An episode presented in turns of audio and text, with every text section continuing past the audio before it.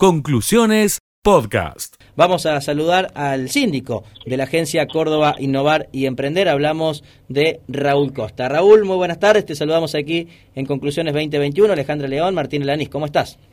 Hola Alejandra, Martín, ¿cómo le va? Bueno, un gusto, Raúl, para, para charlar un poco de, de, política, para hablar un poco sobre esta campaña, sobre estas elecciones que nos queda nada ya, ¿no? Estamos hablando de un poquito más de 10 días y sos un hombre de la política de muchos años y vamos a arrancar con, con una pregunta que seguramente tenés respuesta automática. ¿Qué, ¿Qué se debate en estas elecciones legislativas? ¿Qué se juega en Córdoba en estas elecciones eh, rumbo a, a la Cámara de Diputados y a la Cámara de Senadores? Se juega mucho, Martín, fundamentalmente para nosotros, para quienes militamos en Hacemos por Córdoba y somos parte del gobierno provincial, se juega un modelo de gestión y se juega un, el apoyo precisamente a ese modelo de gestión. Nosotros creemos que Hacemos por Córdoba siempre, siempre cumple con todo lo que propone. Y ese es el, es el modelo de gestión del que hablo. Cumplir con lo que se propone. ¿Y, y, qué se, ¿Y qué es lo que se propone? Una Argentina más justa, más equitativa, más federal, con una nueva distribución de subsidios a las tarifas, todos estos temas que muy pocos de los otros partidos o de los otros candidatos hablan, nosotros venimos hablando desde las pasos a esta parte porque nos parece que es central y es lo que pedimos fundamentalmente que los cordobeses defiendan en las urnas el 14 de noviembre. Pensamos que el trabajo y el esfuerzo de los cordobeses merecen ser defendidos en Buenos Aires. ¿Y de qué manera? Eligiendo diputados y senadores que lleven estas ideas. Raúl, eh, recién mencionábamos los números que ha publicado la consultora CB y números que tienen que ver también con lo observado en las primarias, son juntos por el cambio en torno al 50% de los votos, esta encuesta lo menciona en un 55%, hacemos por Córdoba 25% y el, y el Frente de Todos el, el 10%. Y daría la impresión de que son números bastante inmodificables, ¿no? Porque la distancia entre el primero y el segundo es amplia y entre el segundo y el tercero también es amplia. Es decir, para el Senado no habría demasiada discusión de cómo quedaría esta, esta historia resuelta. Y la gran discusión pasa por el famoso noveno diputado en Córdoba, ¿no? Que no es la primera vez que se debate para quién va a quedar. Y con estos números daría la impresión que entre Juntos por el Cambio y Hacemos por Córdoba, allí va a estar la, la famosa novena banca. El resto de las ocho estarían también más o menos definidas. No sé si, si haces el mismo análisis. Sí, a grandes rasgos este, coincido. Luego en, en, la letra chica, bueno, hay que ver el tema de las encuestas, siempre este, hay que discernir sí. quién la encargó, quién la hizo, ¿no es cierto? Pero a grandes rasgos podríamos coincidir en, en ese análisis. En toda elección legislativa, Martín, toda elección de medio término, hay que medirla no tanto por los votos que se saquen nominalmente, sino por las bancas que se ponen en juego. Uh -huh.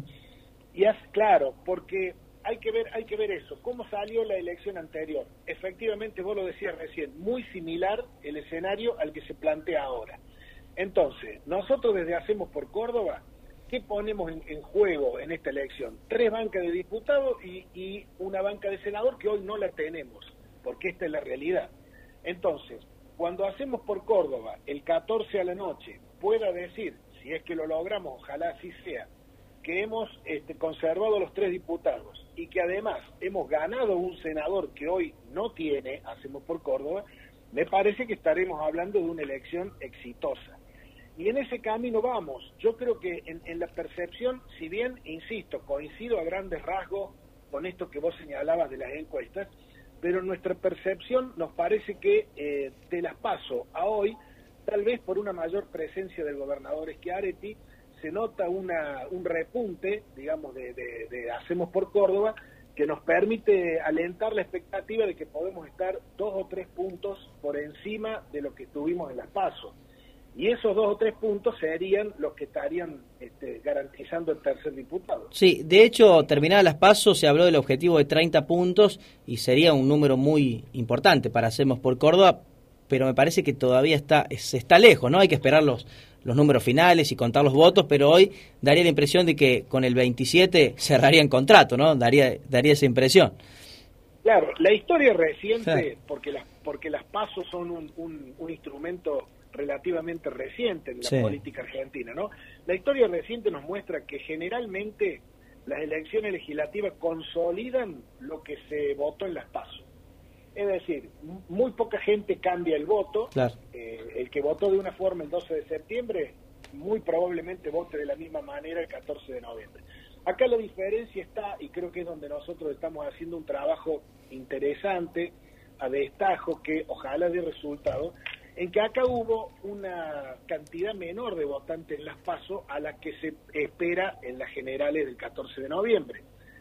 Se estima que va a votar entre un 7 y un 8% más de gente de la que votó en las PASO. Hay, esos son varios miles de votos, en Villa María, por ejemplo, son varios miles de votos que este, podrían llegar a este, modificar en algo la elección.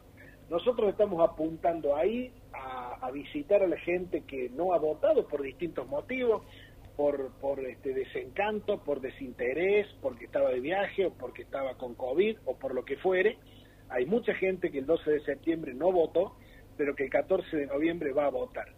Ahí estamos haciendo un trabajo para, para este, conseguir allí estos votos de lo que hablábamos recién, que efectivamente hablar de un 30% para un partido o para un espacio que no tiene enclave nacional, que es solamente una expresión puramente provincial, como el peronismo de Córdoba, parece por allí demasiado ambicioso. Pero a, lo mejor con algunos eh, puntitos menos puede que sea suficiente para, para la famosa novena banca de la que vos hablabas.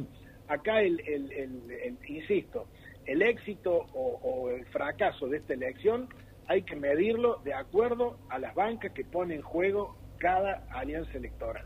¿Qué pasa en Villa María, Raúl? Porque sabemos que has estado muy distanciado con Eduardo Castelo durante muchos años y hoy te encuentras en la misma vereda, en la vereda de Hacemos por Córdoba. ¿Tienen diálogo con el ex intendente? ¿Coordinan acciones o cada uno por su lado va trabajando para para Hacemos por Córdoba. Eso por un lado. Y por otro vemos una campaña, una campaña un poco menos intensa que, que en Las Paso, una campaña donde eh, no se observa una municipalización entre Castelo y Gil en ese duelo que se planteó hace dos meses, sino que parece realmente más una campaña legislativa sin una presencia permanente en los medios de comunicación al menos y en la vía pública de los dos candidatos. ¿Qué, qué opinas al respecto? En primer lugar, con Eduardo Castelo, por supuesto que compartimos acciones y, trabajo, porque en primer lugar estamos los dos dentro del gobierno provincial. Él con una responsabilidad mayor a la mía, pero los dos integramos el gobierno provincial. Yo estoy donde estuve siempre, Martín, junto con Schiaretti y de la Sota en el peronismo de Córdoba. De manera que para mí no significa ningún esfuerzo trabajar con tal o cual dirigente y hoy él es nuestro candidato en, la boleta de senadores y por supuesto que estamos trabajando en conjunto y consensuadamente. En relación a lo otro, en relación a, que la elección parezca un poquito más apagada que la de que las paso, puede que obedezca un poco a esto que decíamos recién. Las paso, si bien no definen nada, porque no son, son apenas un ensayo de elección general, pero dejan en el ambiente, dejan flotando una sensación que luego se consolida en la elección general. No sé si me explico. Entonces, entonces, ¿qué ocurre? Medianamente, y todos pensamos que Juntos por el Cambio va a terminar nuevamente primero el 14 de noviembre. Habrá que ver después con qué margen de diferencia. Medianamente todos pensamos en la provincia de Córdoba que hacemos por Córdoba va a salir segunda y nosotros aspiramos a subir ese par de puntos que, que nos otorgue la tercera banca. Medianamente todos pensamos que el frente de todos, después habrá que ver con qué porcentaje, va a quedar en tercer lugar. Y así. Entonces me parece que esa idea de que los votos de las pasos se consolidan en las generales está arraigada de manera tal que quita un poco de expectativa en cuanto a las elecciones este, generales, que son las, válidas. Sí, pero los partidos se ganan en la cancha después, ¿no? Claro, porque, porque en las PASO no se distribuyó ninguna banca. En las PASO lo que hicimos fue un cálculo, una especulación de que con tantos votos se sacaba tanto. Entonces, con el resultado de las PASO, Juntos por el Cambio obtenía tres, hacemos por eh, cinco, perdón, eh, hacemos por Córdoba obtenía tres, Frente a Todo obtenía uno en senadores, junto por el Cambio tenía dos, Hacemos por Córdoba tenía uno. Esa es la especulación de la foto que sacamos el 12 de septiembre en la noche. Bueno, como hay una, una especie de, creencia este, de, que ese resultado se va a consolidar, tal vez eso le haya quitado un poquito de expectativa o de pimienta a la elección. De todos modos, faltan algunos días, nosotros eh, vamos a seguir haciendo el, trabajo que, corresponde hacer.